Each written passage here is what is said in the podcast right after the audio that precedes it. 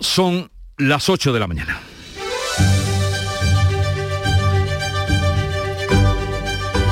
En Canal Sur Radio, La mañana de Andalucía con Jesús Vigorra. Estamos a las puertas del puente del Pilar con todo el país en situación de riesgo bajo con una incidencia menor de 50 casos COVID por 100.000 habitantes, situación que no se vivía en España desde hace 15 meses.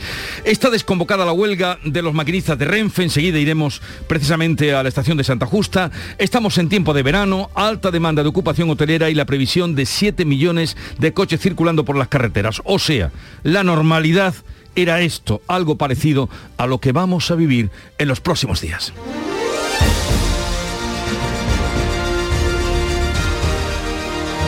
Pero antes, y en, este, en esta puerta del puente, interesará mucho saber cómo viene el tiempo. Social Energy. La revolución solar ha llegado a Andalucía para ofrecerte la información del tiempo. Hoy viernes vamos a tener cielos poco nubosos o despejados, salvo la vertiente mediterránea. Allí se esperan intervalos de nubes bajas y no se descarta que se pueda producir alguna lluvia débil y ocasional, pero será más probable en el extremo oriental, en la costa del extremo oriental. También se van a formar brumas matinales en el litoral y el Bajo Guadalquivir. Las temperaturas no van a experimentar grandes cambios y va a soplar viento de levante en el estrecho con intervalos fuertes. Así va a continuar prácticamente durante el puente, viento de levante fuerte en el estrecho nubes en la vertiente mediterránea con posibilidad de que llueva en la costa almeriense y en el resto no habrá riesgo de precipitaciones durante los próximos días. En este mes de octubre, únete a Social Energy y di no a la subida de la luz. Ahorra hasta un 70% en tu factura con nuestras soluciones fotovoltaicas y aprovecha las subvenciones de Andalucía. Pide cita al 955 441 111 o en socialenergy.es. Solo primeras marcas y hasta 25 años de garantía. La revolución solares Social Energy. Y ahora atentos a la situación del tráfico en Andalucía. Vitaldent te ofrece la información del tráfico. En Clínicas Vitaldent queremos verte sonreír.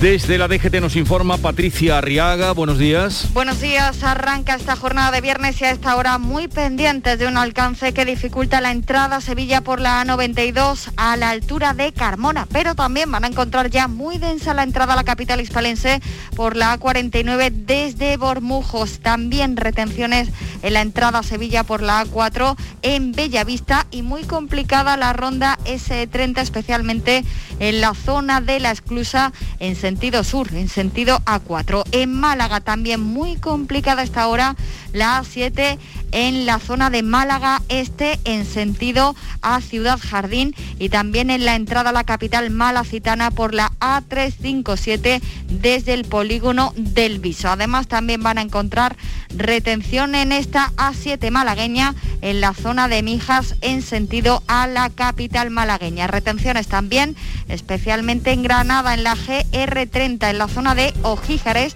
en sentido Bailén y en Almería muy complicada también la A7 desde Huércal de Almería en sentido sur. Precaución además por obras de mejora en Jaén, en la A4, en la Carolina, en ambos sentidos. Hola, soy Nuria Fergo y todos los días me levanto con una sonrisa. Haz tú lo mismo y vuelve a sonreír.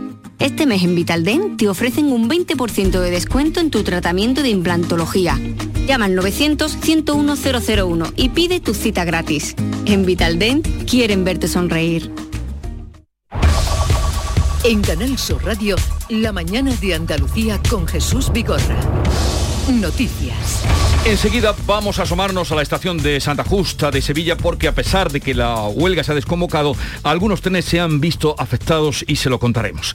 Antes sepamos o vamos a repasar cómo Andalucía será la comunidad donde menos impuestos paguen por una herencia a los familiares de segundo grado de parentesco, esto es hermanos, tíos y sobrinos. El presidente de la Junta anuncia una ampliación de la bonificación en el impuesto de sucesiones y donaciones a partir de 2022 para hermanos, tíos y sobrinos que tendrán una reducción del 25% en el impuesto de sucesiones. El Gobierno además va a blindar la medida en la nueva ley de tributos cedidos. Esto significa que un gobierno distinto está obligado a cumplirla, salvo que derogue la ley o la reforme, algo que necesita de un largo trámite parlamentario. Hasta ahora solo se beneficiaban de la bonificación del impuesto de sucesiones los hijos y los cónyuges. En Andalucía está bonificado al 99% ese impuesto. Los parientes de segundo grado pagan actualmente el 70% del impuesto cuando heredan. Con la nueva reforma solo lo harán a un máximo del 45%, una medida que aseguraba el presidente va a repercutir en las clases medias. Tendremos el mejor régimen entre todas las comunidades autónomas en favor de hermanos, tíos y sobrinos.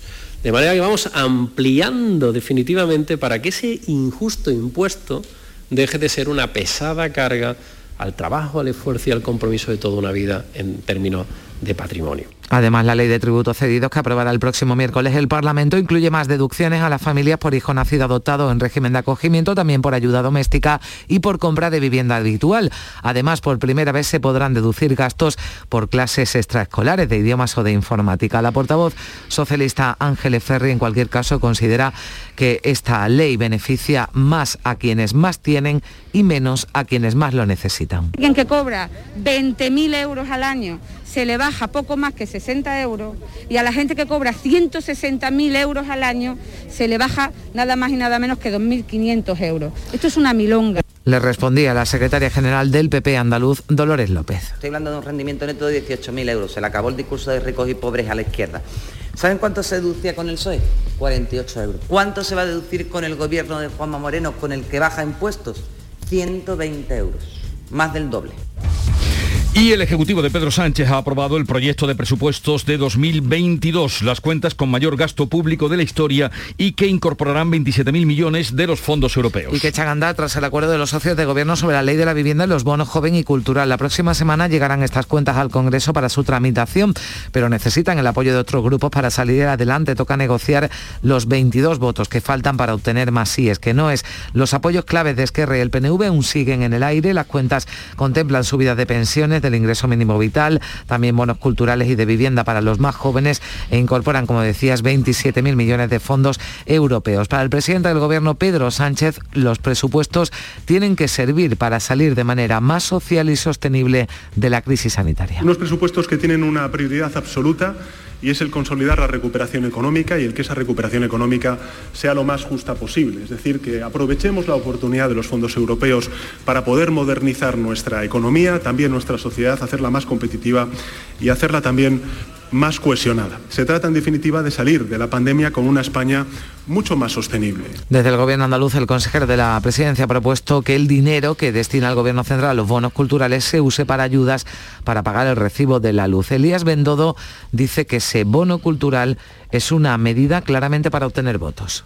Habéis visto, ¿no? 400 euros solo para los que cumplen 18 años. No es para los que tienen 17 ni para los que 19, para los que cumplen 18 ¿Con qué coincide eso? Coincide con que son los que tienen que empezar a votar. Vamos a, no sé, ¿no? Que es que se nota demasiado, ¿no? Por cierto, que una vez que se confirma que los toros quedan fuera de las actividades en las que esos jóvenes de 18 años podrán gastar los 400 euros que les da el gobierno, la Fundación para el Toro de Lidia anuncia que va a recurrir en los tribunales lo que considera una clara discriminación, así lo explicaba Victorino Martín. Tiene miedo el ministro e y Z de que un joven pueda elegir libremente ir a los toros. ¿eh? yo creo que estamos ante un caso claro de mm, ingeniería social que quieren redirigir los gustos de los jóvenes hacia puntos muy concretos. ¿no? Bueno, un tema que abordaremos también en la tertulia, este de los toros y, otras medidas de las que se están tomando. Pero como les venimos contando, ha quedado desconvocada la huelga de los maquinistas de Renfe, aunque se mantienen esos sí los paros por parte del sindicato ferroviario. Y aunque pensábamos que la normalidad en la circulación de trenes iba a volver durante el día de hoy, hay trenes que están suspendidos. Nos vamos a ir en directo hasta la estación de Santa Justa en Sevilla. ¿Cuál es la situación a esta hora, Beatriz Galeano?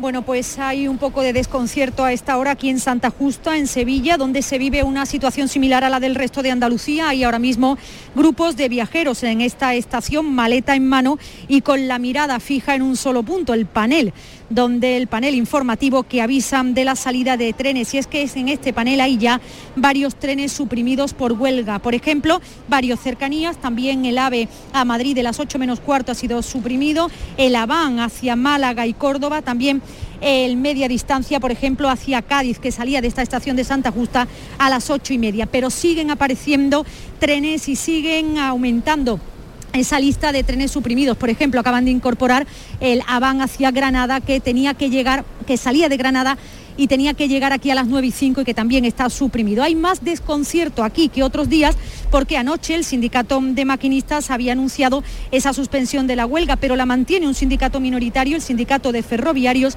lo que está haciendo que esta huelga se mantenga todavía. Entre los viajeros, algunos con trenes ya suprimidos, otros esperando todavía los horarios. Vamos a escucharlos. Eh, yo lo iba a coger una ave dirección Madrid a las 7.45 y está suprimido. Y estamos esperando a coger de las 8.45, una hora más tarde. ¿Se han dado plaza ahí? Eh, me ha costado mucho, pero finalmente sí. Pero vamos, creo que hay gente que, que no a todo el mundo. El mío de momento acabo de preguntar información y no, ninguna. ¿Veníais preocupados por...? Sí, o sea, nos hemos informado y sabíamos que no, en teoría, pero no, no lo hemos, vamos, no lo han confirmado aquí. La verdad sí, sabemos que había huelga, pero no sabíamos si nos afectaba a nosotros, ¿no? Pues que sepamos, ¿no? No, porque es el AVE de Zaragoza y en principio creemos que no está afectado.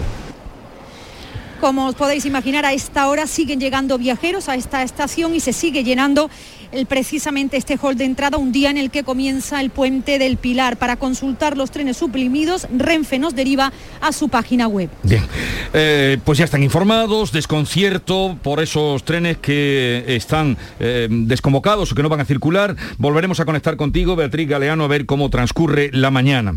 Había preocupación en el sector turístico por el impacto que pudieran tener los paros de Renfe que finalmente se han suspendido a medias, eso sí. Sí, a medias, así que seguro que sigue esa preocupación, sobre todo, decían, lo- el sector de la hostelería, el turismo urbano, pero también de la costa, ¿no? Por todos esos eh, trenes que usan, eh, bueno, pues los viajeros para desplazarse durante este puente del Pilar, así que de momento ese impacto se nota, esos eh, trenes, como decimos, suspendidos que nos estaba contando nuestra compañera Beatriz Galeano. La ocupación hotelera en cualquier caso llegará al 70% en Andalucía durante el puente. Esas son las eh, previsiones que está manejando el sector. La recuperación experimentada este verano va a seguir notándose en el puente cuando ya se inicia la temporada turística de otoño. ¿Qué dice el vicepresidente de la Junta y consejero de Turismo, Juan Marín, que va a ser buena? Se va a consolidar los datos del verano y también parece que ya tenemos reservas para los meses de octubre y noviembre que superarían en este momento el 55% de la oferta de alojamiento. Así que auguramos que va a ser un, un otoño muy muy bueno. Pues eh, había preocupación en el sector eh, hotelero por cómo puede afectar, eh, lo hostelero también, cómo puede afectar esa huelga, esos paros en Renfe por parte de los trabajadores de Renfe y hay preocupación también, lógicamente, entre las autoridades sanitarias por si esta alta movilidad que se prevé durante el puente puede provocar un repunte de contagios, que no espera, no contempla el consejero de salud Jesús Aguirre que decía esto. No esperamos repunte por el puente, sencillamente porque el índice de vacunación está rondando el 90%. ¿eh? Y la vacunación es la solución. ¿eh? Vamos a hacer ahora un recorrido por Andalucía para conocer cuáles son las previsiones de ocupación en cada zona, en cada provincia. Cádiz, Javier Benítez.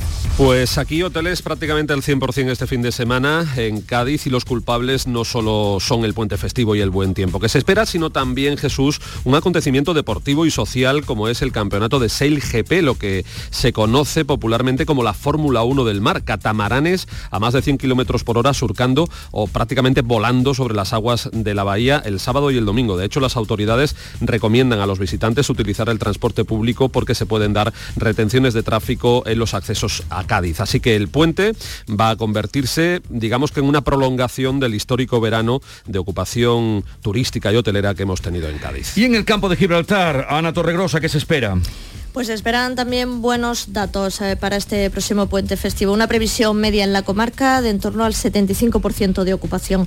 De los ocho municipios de la comarca destacan de forma especial dos. Uno situado en el interior, Castellar, que podría estar completo durante todos estos próximos días el otro, un punto de costa, Tarifa, que previsiblemente va a reeditar los datos de este verano cuando la ocupación en muchos momentos ha estado al 100%. San Roque y Algeciras también esperan una alta ocupación, unos buenos datos para este puente con en torno al 80-90%. ¿Y crees cómo vive este puente del Pilar, Pablo Cosano? Pues de manera muy especial, eh, se calcula entre Jerez, Costa Noroeste y Sierra entre el 50 y el 70% de ocupación. En Rota, por ejemplo, están celebrando la Virgen del Rosario y este puente coincide con la fiesta del patrón de Jerez, San Dionisio, que es mañana. El festivo local se traslada al lunes, así que hay macropuente y hay muchas opciones de ocio como conciertos, títeres, visitas guiadas para conocer el patrimonio de Jerez y Em, eh, flamenco. Destaca el acto de entrega de los premios Ciudad de Jerez, que será hoy viernes a las 8 de la tarde, y el traslado eh, tradicional del pendón de la ciudad hasta la iglesia de San Dionisio para el canto del Tedeum, que será mañana a las 10 y media de la mañana. Es el vigésimo quinto Festival Internacional de Títeres durante estos días y en Zara de la Sierra, por ejemplo, destaca también la celebración del ciclo de conciertos Sierra Sur, entre otros con Ruibal y el Canca en la playita de Arroyo Molinos. Y el Villamarta tiene esta noche al Brujo, entre otras cosas. Y Huelva, ¿cómo lo espera María José Marín? Pues aquí el sector turístico de la provincia prevé durante este puente del Pilar una ocupación en la costa cercana al 65%. Los empresarios confían en superar esta cifra en la sierra. El buen tiempo y ese puente de cuatro días hasta el martes mejora las expectativas. Eso sí, los hoteleros mantienen cierta incertidumbre con respecto a este otoño-invierno porque dicen aún notan los efectos económicos de la pandemia. Nos lo ha contado José Manuel Díaz, presidente de la Asociación Provincial de Hoteleros. Teniendo en cuenta que todavía el turismo de golf no se ha reactivado de manera conveniente por el turismo internacional y tampoco el tema de, turismo social, turismo de tercera tampoco se tiene perfectamente definido. Por lo tanto, bueno, afrontamos un otoño-invierno con bastante incertidumbre. En estos momentos el 80% de la planta hotelera nubense está abierta. ¿Y Córdoba, José Antonio Luque? Pues mira, el puente en Córdoba llega con la previsión de una buena ocupación hotelera que supera el 90% y depende de dónde lo tomemos o incluso de que lo tomemos o no, cargado de posibilidades de pasarlo muy bien en Córdoba. Mira, hasta el fin de semana en Carcaboy, en plena subética cordobesa, durante este veranillo del membrillo, celebran la fiesta del membrillo. En Castro del Río, Arsolea, la Feria del Arte y Artesanía realizada en madera de olivo. En Fuente Palmera, decimocuarta edición de Fuente Palmera de Boda. En Villanueva de Córdoba, en tu pueblo, iniciamos el puente con una suculenta Feria del Jamón Ibérico. El lunes arranca en la capital cordobesa Flora, el Festival Internacional de las Flores. Hasta el 21 de octubre, los artistas reinterpretan los patios cordobeses con los que van a coincidir durante el segundo fin de semana mediante instalaciones efímeras. Pueden visitarse de forma gratuita y según el coordinador de este evento, Emilio Ruiz, le escuchamos, este año nos va a sorprender de manera especial creemos que va a sorprender bastante. Como espectadores nos damos cuenta que muchos festivales después del COVID renacen con una edición reducida por condiciones lógicas no sé cómo nosotros lo hemos hecho al revés. de repente ahora después del COVID hacemos una edición más grande que, otros años. Vaya agenda la de Córdoba y perspectivas en Sevilla, Pilar González. En Sevilla se espera una ocupación del 80%, eso lo ha cifrado así el ayuntamiento de la capital, aunque la ciudad se mantiene en el nivel 1 de riesgo por coronavirus. Para el alcalde Juan Espadas, la recuperación está siendo buena e incluso rápida. Previsiones no, no, dejan de sorprendernos, ¿no? La recuperación está siendo más rápida de la que incluso podía preverse en un escenario optimista. Eh, superamos ya el 80% de previsiones de ocupación. La ciudad ofrece este puente, entre otras cosas, un añadido, la exposición cara a cara Picasso y sus maestros. En la provincia la ocupación será del 76%, más de un centenar de pueblos que llegan al puente sin restricciones. Eh, sepamos ahora cómo lo va a vivir Málaga, María Ibáñez.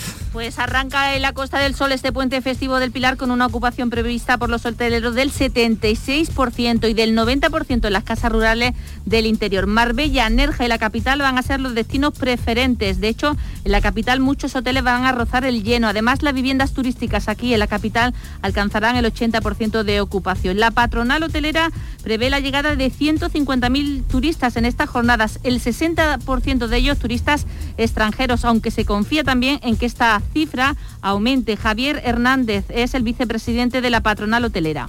Nosotros los hoteleros esperamos que eh, fundamentalmente las, las buenas previsiones meteorológicas para este puente de la Hispanidad intensifiquen la demanda en los establecimientos hoteleros eh, de última hora, sobre todo eh, prácticamente el viernes y junto con el sábado y el domingo podamos tener nuevas reservas.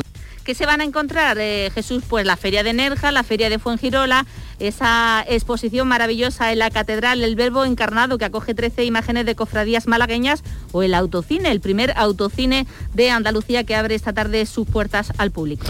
En Jaén, Beatriz Mateas, ¿qué previsiones tenéis? Bueno, pues datos casi prepandémicos. Sube da Baeza, Cazorla, Segura, Las Villas y Sierra Mágina al 100%, Linares, Despeñaperros y Sierra de Andújar al, al 75% y la capital casi al 100% porque recordamos, esta es la principal previsión del puente, que mañana comienza la Feria de San Lucas, convertida en fiestas, la primera feria de una capital andaluza en nivel de alerta cero. Eh, pues nada, que a disfrutarlo. En Granada, Laura Nieto. Encaramos el puente con una ocupación hotelera superior al 75%. Somos la segunda provincia andaluza con mejor previsión para este festivo, con cinco puntos por encima de la media. A destacar la procesión cívica del martes, con la tradicional ofrenda floral de la ciudad en la Capilla Real ante la tumba de los Reyes Católicos, con tremolación de pendón incluida y el depósito de una corona de laurel ante el monumento a Isabel la Católica. Hay una curiosidad, algo que va a suceder en Madrid. Los bomberos de Granada, que celebran su bicentenario, han sido invitados por el Estado Mayor de la Defensa a participar en el desfile de la Hispanidad. Y vamos a concluir esta ronda en Almería. María Jesús Recio, ¿qué perspectivas hay?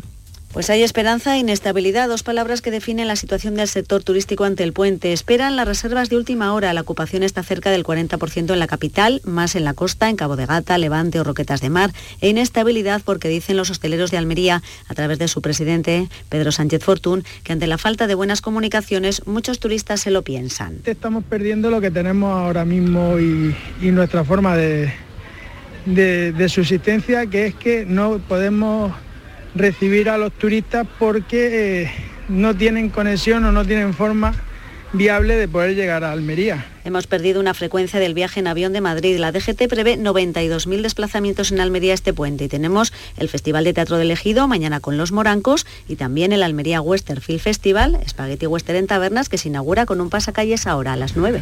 Eh, pues ya han escuchado ustedes la gran oferta que hay y también la ocupación elevadísima. Miguel Sánchez es el presidente del Consejo Empresarial de Turismo de la CEA. Señor Sánchez, buenos días. Buenos días. Eh, creo que ha oído usted, ha tenido posibilidad de oír lo que nos contaba nuestro compañero y se mueven, a excepción de Almería, casi todos entre el 75, el 80 y hasta el 100% en, en el caso de Jaén.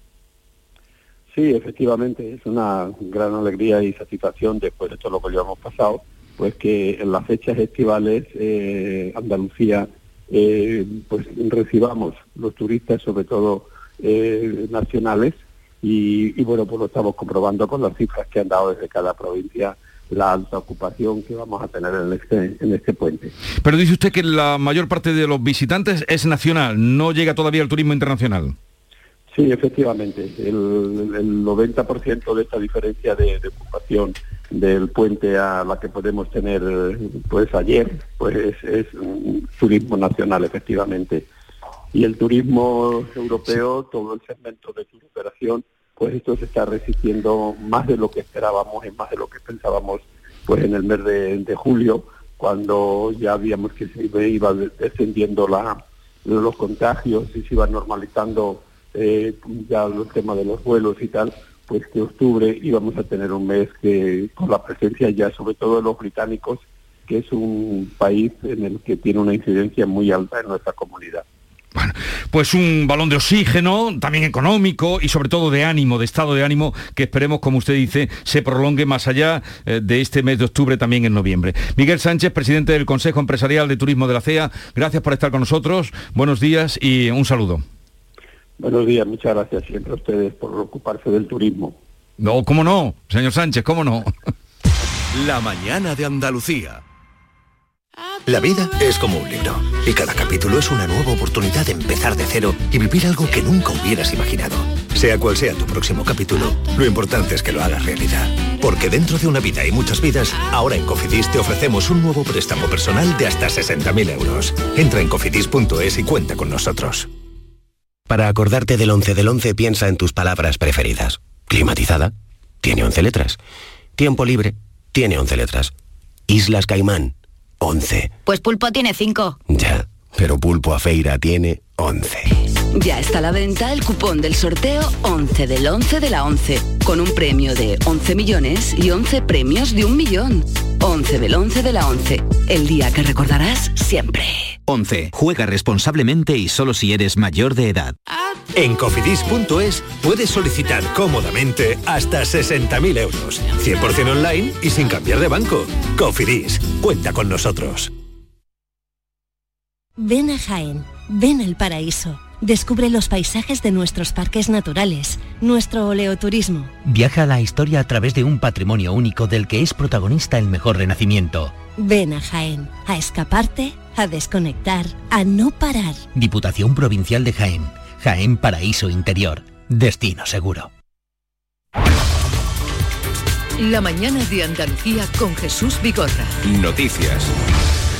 Un miembro de la manada reconoce la violación y pide perdón a la víctima. Sí, se trata de José Ángel Prenda, que siempre negó la violación en el juicio contra él y los otros cuatro miembros de la manada condenados a 15 años de cárcel por abusar, por violar en grupo a una joven madrileña en los Sanfermines de 2016. Prenda ha pedido perdón a la víctima a través de una carta escrita desde la cárcel. Para la consejera de Igualdad, Rocío Ruiz, el arrepentimiento llega demasiado tarde. Pienso que ha llegado muy tarde. Y lo que hay que considerar es que toda la sentencia, y eso lo voy a solicitar, la sentencia de este tipo, con tantísimo daño a estas víctimas, estas sentencias tan, tienen que cumplirse escrupulosamente y hasta el final. Son cinco años de silencio, cinco años de sufrimiento de una víctima, con todo lo que ha llevado también a través del juicio y creo que estas personas tienen que cumplir íntegramente sus penas. Eso es lo que reclamo a la justicia. Ese arrepentimiento y ese reconocimiento del delito llega cuando el prenda haya cumplido la cuarta parte de la condena, por lo que ya puede solicitar permisos eh, de salida. La ministra de Igualdad, Irene Montero, dice que es el primer paso para la reparación de la víctima y recordaba el eslogan de las manifestaciones de aquellos días,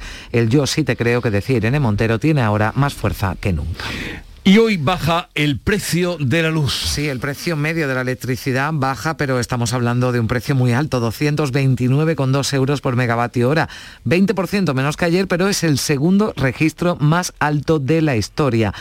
El coste eh, máximo esta noche entre las 9 y las 10 290 euros. El más bajo entre las 4 y las 5 de la tarde, 188 euros el megavatio hora. Ante esta situación, hay familias que ingresan 400 euros al mes y que tienen que elegir, como nos contaba Carmen, entre pagar un recibo u otro.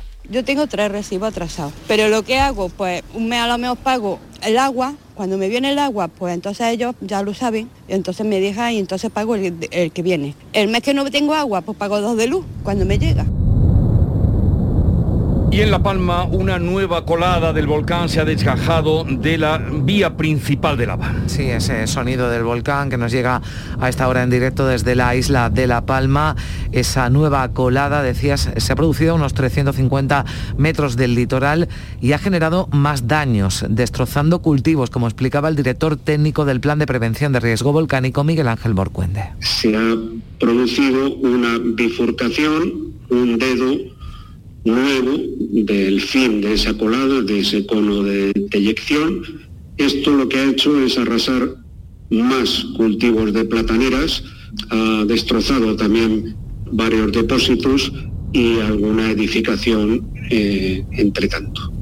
En Japón, un terremoto de casi 6 grados ha sacudido Tokio. Sí, a consecuencia del terremoto se han registrado, al menos son las primeras noticias que tenemos, 32 heridos, fugas de agua por alcantarillas, el descarrilamiento de un tren y cortes de luz en el metro. Es el seísmo más intenso desde que el que causó el posterior tsunami que arrasó la costa este de la isla en 2011 y que dejó 20.000 fallecidos. Allí fue de casi 9 grados eh, ese terremoto de 2011.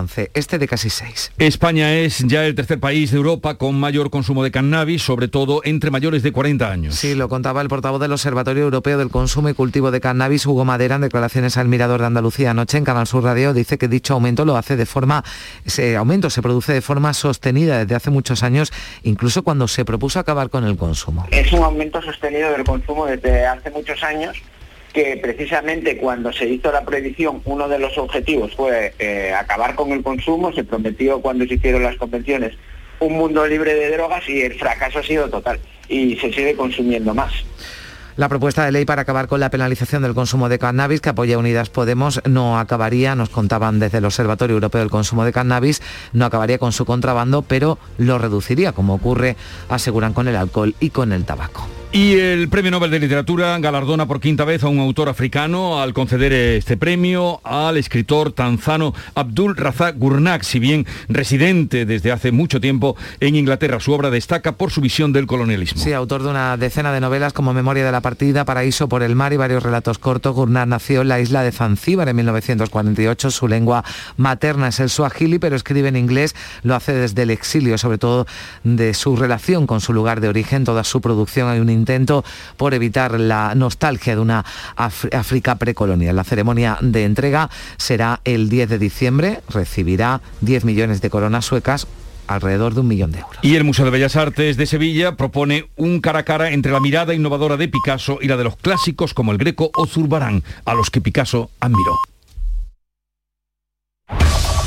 En la mañana de Andalucía de Canal Sur Radio, las noticias de Sevilla.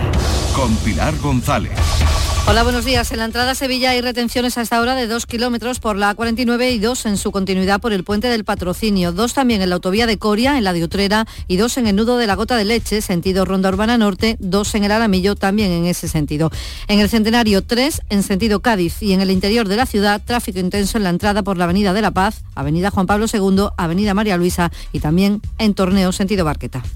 Sevilla 2000, tu inmobiliaria 100% sevillana y la más recomendada de Sevilla, te ofrece la información del tiempo y te desea que tengas un buen día. Hoy tenemos el cielo despejado, viento variable flojo con predominio de la componente sur, más intenso en la Sierra Sur y la máxima prevista es de 30 grados en Morón, 31 en Lebrija y 32 en Écija y en Sevilla. A esta hora tenemos 17 en la capital.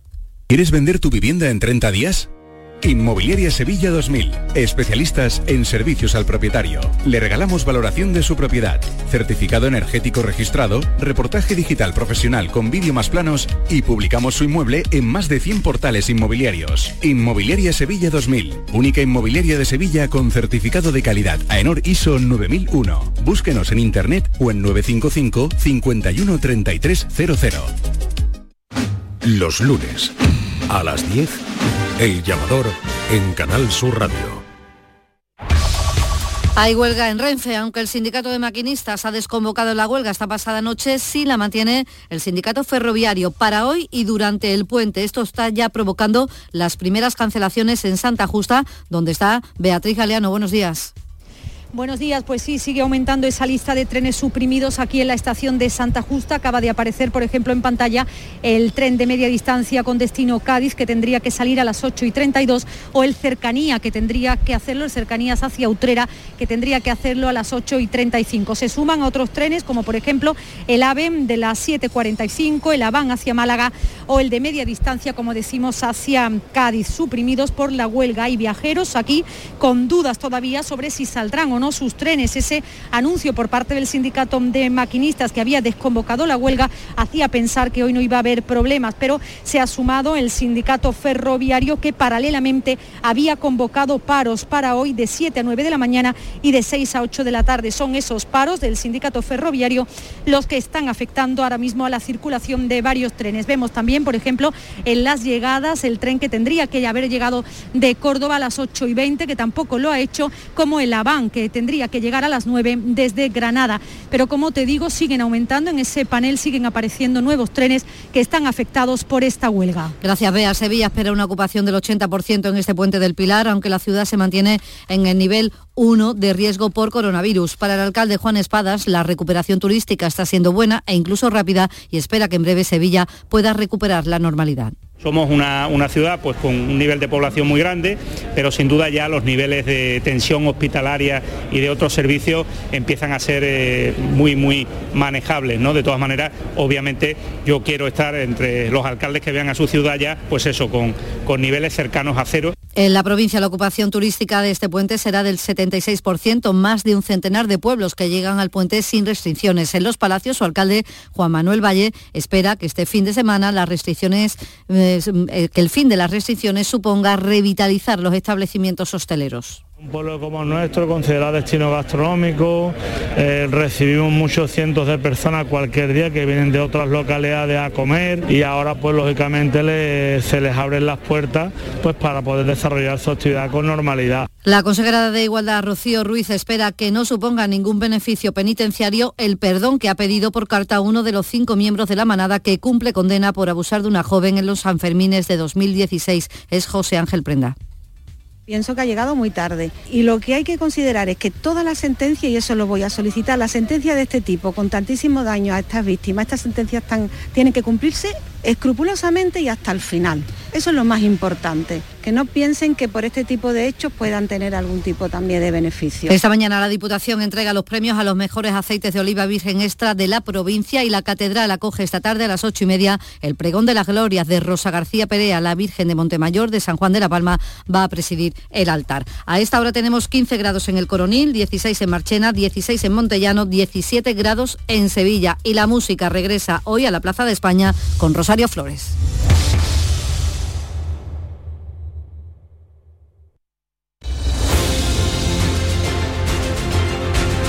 La mañana de Andalucía.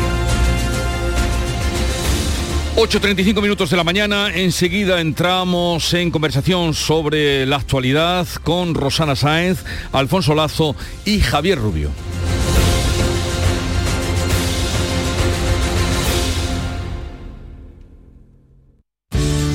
Buenos días. En el sorteo del cupón diario celebrado ayer, el número premiado ha sido 24.050 24050. Asimismo, el número de serie correspondiente a la paga, premiado con 3.000 euros al mes durante 25 años, ha sido 21021. Hoy, como cada día, hay un vendedor muy cerca de ti repartiendo ilusión. Disfruta del día y recuerda, con los sorteos de la 11, la ilusión se cumple. ¿No conoces todavía Canal Sur Podcast?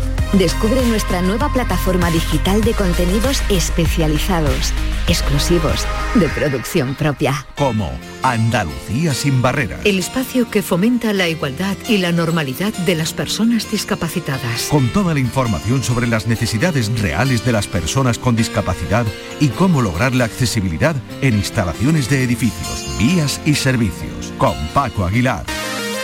Canal Sur Podcast. La tuya. Buenos días. En los tres sorteos del triplex de la 11 de ayer, los números premiados han sido 613 613 332 332 y 259 259. No olvides que comprando Lotería de la 11 colaboras con una gran labor social. Pídele el triplex de la 11 a tu vendedor, también en puntos de venta autorizados o en juegos11.es. Recuerda que hoy, como cada viernes, tienes un bote millonario en el sorteo del Eurojackpot de la 11. En la 11 nos mueve tu ilusión. Que tengas un gran día. Oye, Harry, ¿sabes que ya puedes descargarte la nueva app de Canal Sur Radio? ¡Qué maravilla! ¿Has oído eso, Marlenber? ¡Ole, su primo! Ahora mismo me la bajo. En la nueva app de Canal Sur Radio, Harry, puedes escuchar los cinco canales de la radio pública de Andalucía. Canal Sur Radio, Radio Andalucía Información, Canal Fiesta, flamencoradio.com y Canal Sur Radio Música. Y además todos los podcasts, la radio a la carta y la programación local de todos nuestros centros. No esperes más y hazte ya con la nueva APP de Canal Sur Radio. Sí, señor. Quédate en Canal Sur Radio, la radio de Andalucía. Buenos días. En el sorteo de mi día de la 11 de ayer, la fecha ganadora ha sido 19 de abril de 1987. y el número de la suerte, el 4. Pide mi día a tu vendedor, también en puntos de venta autorizados o en juegos11.es. No olvides que comprando Lotería de la 11 colaboras con una gran labor social. Y recuerda que hoy, como cada viernes, tienes un bote millonario en el sorteo del Eurojackpot de la 11. En la 11 nos mueve tu ilusión. Que tengas un gran día.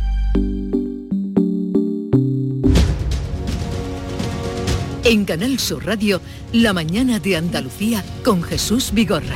Y a partir de las 9 de la mañana tendremos ocasión de hablar con José Antonio Nieto, portavoz del Grupo Parlamentario del Partido Popular, en esta ronda que concluimos ya con todos los portavoces eh, en el Parlamento de Andalucía.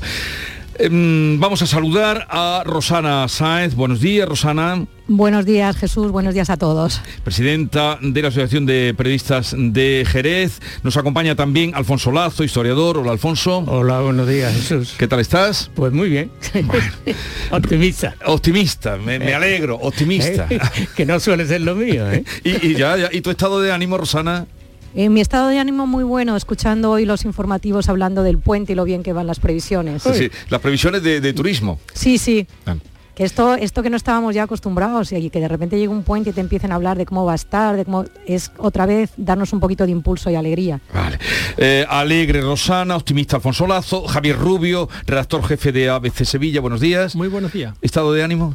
Pues bien, mm, sí, pletórico, yo qué sé. ¡Qué alegría! Claro, es que lo vas poniendo cada vez más difícil, vamos subiendo el listón, pues hala, venga. Bien, la verdad es que estamos ante el puente del Pilar, con todo el país en situación mm, riesgo bajo. Parece, bueno, hay confusión en lo del tema de, de, se había desconvocado la huelga, supuestamente, pero hay un sindicato minoritario que parece que tiene tren, no parece no, que tiene trenes eh, en huelga o desconvocados. Ahora veremos qué, qué es lo que pasa.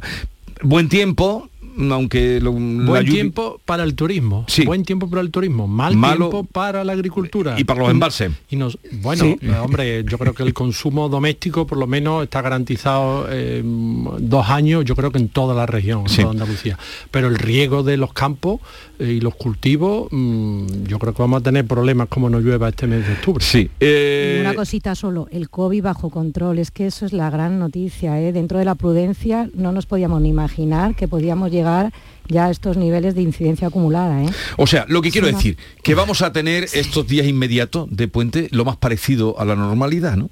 Uf, sí, bueno. Lo más parecido. Lo más parecido, eso, eso es una matización importante. ¿eh? Yo no creo que se vuelva nunca a la normalidad, es decir, a lo que tuvimos anteriormente.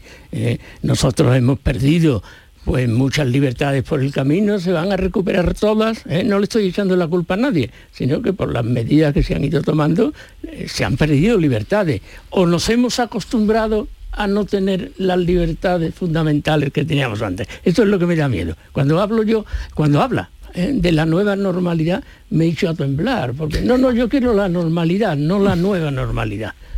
Yo hablaría incluso de la nueva realidad, es una nueva realidad porque el virus no deja de estar ahí, tenemos que ser prudentes. Yo decía la buena noticia, ¿no? De que la incidencia, lo importante es que el virus está ahora mismo, la palabra para que nadie se empiece a sacar los pies del tiesto y esto se acabó, no, es bajo control. El virus está bajo control y ya hay zonas libres de COVID y eso es muy importante, pero es verdad, es verdad que es una nueva realidad que tenemos que convivir con ella y bueno, de momento mmm, sí alegrarse, porque la verdad que ha sido muy duro y sobre todo por el sector de la hostelería que lo ha pasado mal, mal. Y es que la memoria es sabia y tendemos a olvidar eh, las cosas malas, pero si nos remontamos al puente del Pilar del año pasado, terrorífico. Entonces, por lo menos un poquito de ver que esa economía se recupere dentro de la prudencia absoluta.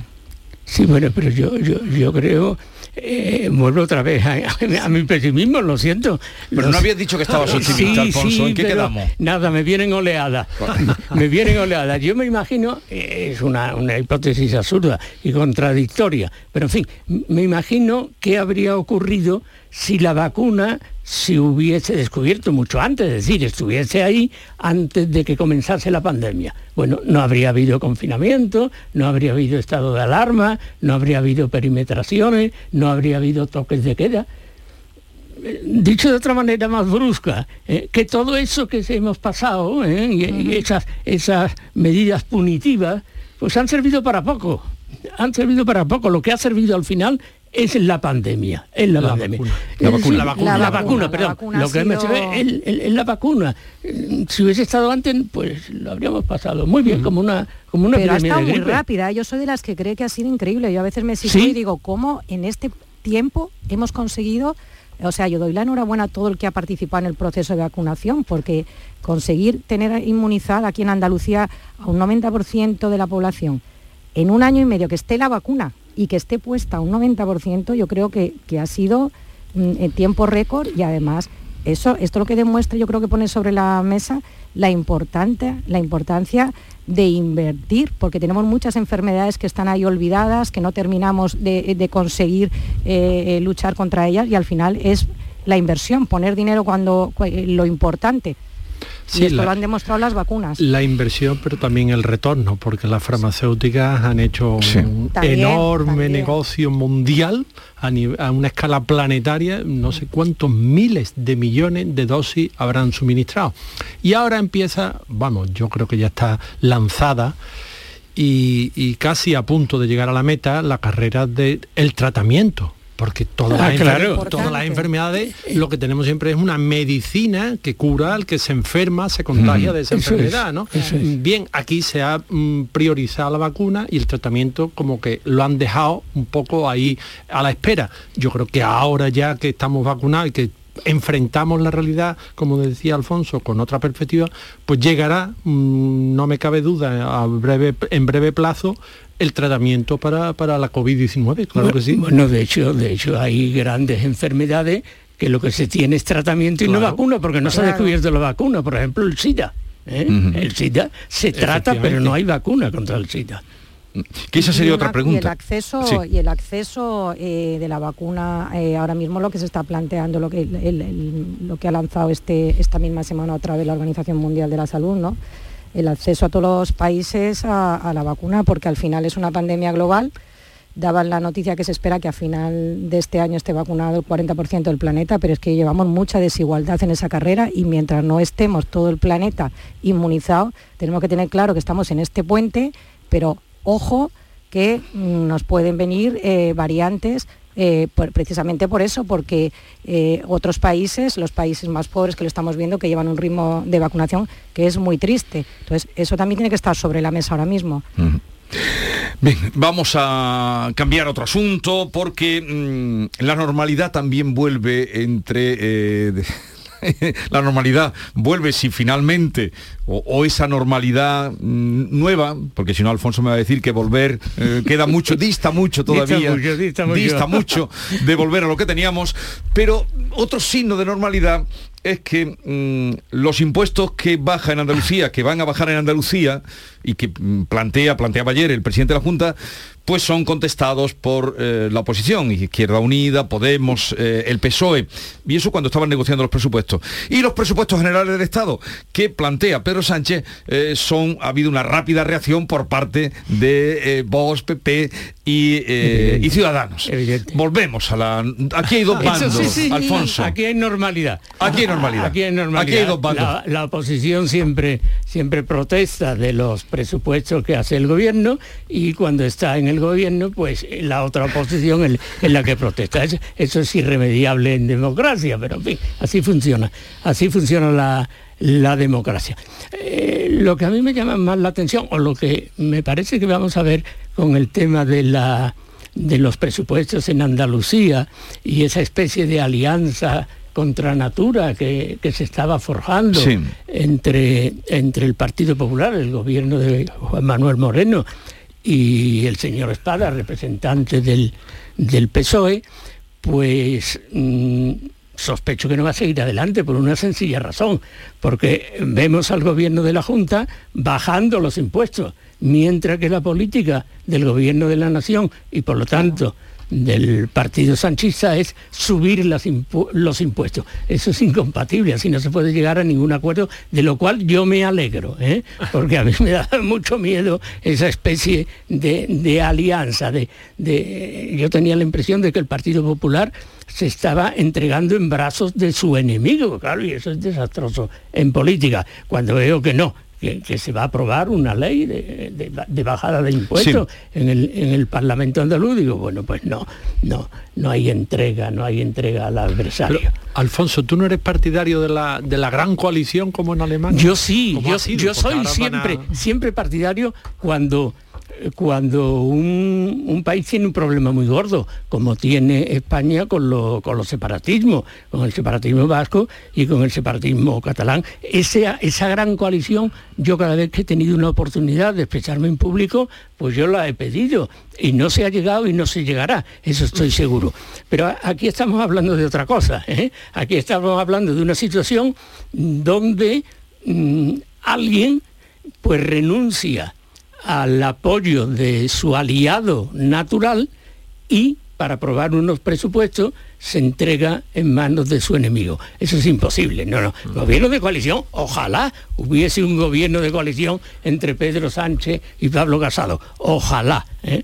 Fíjate las elecciones que tuvimos que ir y que tuvieron que repetir, las veces que tuvieron que votar los que se incorporaban a votar, ¿no? Exactamente. Pero mira, yo sí quería eh, comentar el tema que dices de la reforma fiscal eh, pues yo creo que ahí Juan Manuel Moreno tiene muy clara su hoja de ruta, era uno de los grandes compromisos que tenía al principio de la legislatura y que, que, lo lleva a cabo, ¿no? Y sobre todo, yo cuando estaba mirando un poco las deducciones y esto, yo creo que es una reforma fiscal hecha un poco, yo diría, eh, con los pies en la tierra, porque cuando hablas de deducciones a mí me han llamado la atención, además del tema del impuesto de sucesiones, eh, me ha llamado la atención dos deducciones, tres, vamos, que yo creo que ahora mismo, pues eso, que, las familias estamos en la situación en las que estamos, pues son llamativas y que además ayudan a la conciliación. Una, por un lado, está, bueno, las deducciones por cada hijo, ¿no?, que se aumentan, pero sobre todo hay una que me ha llamado la atención, que es la deducción de, las ayudas eh, al empleo doméstico, que me parece muy importante porque estas personas que, trabajan en las casas son las que permiten que otras personas salgan a trabajar, o sea, es una cadena, un círculo y entonces yo creo que para la conciliación de la vida laboral y familiar es muy importante la ayuda de estas personas. Y por otro lado, la deducción por las clases extraescolares, que es que además eh, los idiomas son tan importantes hoy en día y la informática es tan importante que yo creo que lleva ahí una serie de medidas que yo creo que, bueno, que, que la hoja de ruta está clara y lo que dices, esto puede dificultar efectivamente ese acuerdo de cara a los presupuestos, porque ya el, PP ha marcado una línea roja muy clara. Yo creo que además eh, Juan Manuel Moreno tiene muy claro el discurso. Yo creo que aquella noche electoral, si os acordáis, eh, cuando todo el mundo le daba por muerto, pues yo creo que ahí está con su hoja de ruta clara y ya ha marcado sus líneas rojas de cara al PSOE andaluz y lo tiene claro que ni va a revertir el, eh, impuesto de sucesiones y va a seguir adelante con su reforma fiscal. Mientras que la ministra de Hacienda lo que me está pidiendo justamente es que se acabe con eso que ella llama privilegio de determinadas regiones que bajan los impuestos. Pero sí es cierto que es verdad que estamos en unos momentos durísimos, que como le suba la presión fiscal, eh, es que nos vamos ya, no sé, a dónde vamos. Lo que sí está claro, yo creo que viendo eh, los proyectos de presupuesto, tanto del gobierno autonómico como del gobierno central, es que estamos entrando en periodo preelectoral, pero de una manera bárbara. A toda velocidad. Se nos acercan las elecciones, las vemos venir porque no, sé, lo primero que vemos es el efecto en los presupuestos de vamos a repartir, vamos a, dejar Síntomas, a ver qué ves tú en ese horizonte. Eh, eh, que, las elecciones, claro que las veo. pero digo en primavera, ¿no? Las andaluzas. Yo creo que sí, antes del verano. Con esta reforma eh, anunciada yo las veo en primavera. Yo creo que antes del verano. Las andaluzas, las andaluzas, no, las generales serán en su momento. Sí. Yo también las veo un poquito. Lo mismo puede ser a final de, año. 18 años, tanto bono juvenil. Sí, sí, sí, Eso, está muy enfocado. en el año 22 está, evidentemente. Eso es una y la situación en la que está, está Pedro Sánchez, porque estamos viendo ahora mismo quién dirige el gobierno, ¿no? Y estamos viendo a Yolanda Díaz. Ojo también Yolanda Díaz, porque ayer cuando les veía pasear decía, ojo, que ahora parece que lleva la rienda a Yolanda Díez, pero todo el que se acerca a Pedro Sánchez acaba fuera, o sea que, no sé quién de los Tú eres como lo que dijo, como lo que decía Arturo Pérez Reverte el otro día, ¿no? Sí, sí, es que acercarse tiene su cosa, o sea, sí te puedes situar, mira Nadia Calviño, ahora que la han dejado un poquito relegada y parece que Yolanda Díaz lleva la rienda, pero mira dónde han acabado los que estaban tan cerca de Pedro Sánchez. No lo sé, que cuando llega la situación, el momento, pero mm, vamos a ver, yo sí que los veo a los presupuestos con mucho tinte electoral. A mí lo de los bonos jóvenes, esto lo que quieren los ah, jóvenes hoy en día, y me callo porque me pongo a hablar, es empleo. Claro. Sí, claro. No. Eh, lo, Son otro, puestos de trabajo. Lo, otro, lo, de los regalos, de los bonos culturales. De, eso vamos a hablar. Eh, vale, digo porque, No, no, porque nos vamos a extender seguro más. Porque el bono cultural. No, no, no, el bono cultural nos va a llevar también. Quiero hoy plantear ya descaradamente si los toros son cultura o no. Pero no me contestéis todavía. Vale. Son cultura, son tradición o son barbarie. Vale, a ver, no, no, pero eso lo vamos a, no, lo ah, vamos a dejar para después. Lo, dejamos para después. Vamos a dejarlo para después. del del bono cultural, entonces. No, vamos, sí, pero vamos a hablar después. Lo que estaba contando, quiero que me digas algo, Alfonso, por tu experiencia, larga experiencia, lo que decía Rosana de esa pareja feliz que se veía ayer paseando por los jardines de la Moncloa. ¿Tú has paseado alguna vez por esos jardines, no? Mm, bueno, pasear no, yo he estado en esos jardines. ¿Has estado? y en ciertos despachos, sí. Vale. Eh, Pedro Sánchez con Yolanda Díaz que quisieron transmitir esa imagen de... Eh, hay un, tu periódico titula Luna de Miel hoy, ¿no? Sí, sí, sí. ABC. Pero, ¿Cómo ves eso? da igual, yo, yo lo decía el otro día aquí. ¿eh? Jamás se va a romper esa eh, esa aparente luna de miel, se van a tirar de los pelos, van a seguir tirándose de los pelos. Por eso llevaba recogido, un recogido ayer, Exacto, exacto. Eh, eh, se van a poner zancadillas, va a intentar uno decir que el, primero en hacer tal medida fue él y no el otro. Pero no se romperá porque les va la vida a los dos socios. Un socio es Pedro Sánchez y el otro socio pues son los separatistas por su lado y los comunistas de Podemos por otro les va la vida, por lo tanto, eh, por eso pienso que la, eh, que la legislatura va a culminar y no va a haber elecciones hasta que le toque en su propio día. Pero ¿eh? Yolanda Díaz no avanza a paso, o sea, a zancadillas de gigante, es que mm, sí, bueno, toma delantera a, mientras vemos a, Nadia Calviño. No es un lapsus sublingue, ¿no, Rosana? O sí? Por eso yo digo, a ver cómo acaba esa luna de miel. Por lo de avanzar a zancadilla. Claro, claro. Sí, Pero, a ver, eh, eh, lo dices por hasta lo, de... Hasta lo de los toros, es que es todo. Es que aquí estamos en manos ahora mismo de... parece que pero, ellos son los que van dictando la política, ¿no? Sí, pero le faltan 22 votos. Sí, así es para pero obtener también tiene su mesa de diálogo y también tiene sus cosas. no, no, lo, consigue, lo consigue, lo consigue los, 22, En, el último momento no se rechazan, no se rechazan los presupuestos. Eh, los, presupuestos se aprobarán. Es que tenemos los indultados, tenemos todo lo que sea, las sesiones que se han hecho, tenemos ahí de todo. Las, sesiones, las euroórdenes, todo. De, Barcelona, el puerto de Bilbao, muchas cosas que se pueden Se dirá en todo, se dirá en todo, puesto que es la única manera de mantenerse en el poder y se acabó, ¿no? Por eso yo ahí pues me he resignado, me he resignado y dije aquello de los 20 años, ¿no? Que puede durar el gobierno de Pedro Sánchez 20 años. Es que resiste, ¿eh? Porque también yo decía lo de Yolanda Díaz, pero es que también mm, consiguió también eh, vencer a Susana Díaz, es que él resiste, ¿eh? Sí, se nos fue Pablo Iglesias, se nos fue Iván Redondo, se fue Susana Díaz. pues decía yo lo de Yolanda días. A ver quién... Es como el, sol que todo lo abraza cuando se pone cerca. ¿Y, y tú cómo lo ves, Javier? No, digo, Alfonso dice, no, no, lo que dice Alfonso... Hombre, yo creo que 20 años, eh, eh, eh, en las coordenadas de la política, cuando él hacía política, 20 años era un plazo razonable. Hoy en día va todo mucho más rápido. Y entonces yo creo que 10 a lo mejor puede ser. Vamos a dejarlo en la mitad. Vamos a dejarlo en la mitad. 10 años ya es muchísimo. O sea, mm, esta Merkel, rápido, Angela Merkel que ha estado 16 años nos parece toda una vida. Es que yo no veo la alternativa por ningún lado, eso es lo que me ocurre. Eso...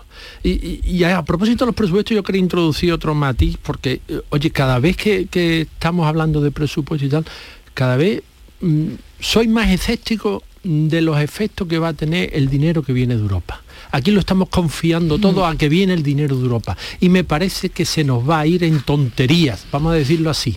¿eh? no sé si me permitís la expresión, se nos va a ir en derrochar en pamplina. lo vamos a gastar, lo vamos a repartir y no vamos a cambiar las bases económicas del país que es para lo que nos lo dan o para lo que eh, Europa piensa que, tenemos que aprovecharlo. Mm, o sea, Hombre, si el planteamiento es, en lugar de dar la caña, dar el pez y, disparar el gasto, yo en mi casa también monto una para fiesta. Para que se compre uno una tableta y, pueda jugar a los videojuegos y esa tableta cuando la brecha digital que tenemos también en el sistema educativo español o sea que vamos a invertir el dinero pero mm, pero el bono lo que, mucho que hablar ¿eh? del bono. Sí ya sé que tenéis ganas de hablar del bono pero aguantar un poquito tenemos que hablar también de la vivienda de, del bono sí, también. De, todo eso vamos a hablar. No si va a haber tiempo para todo.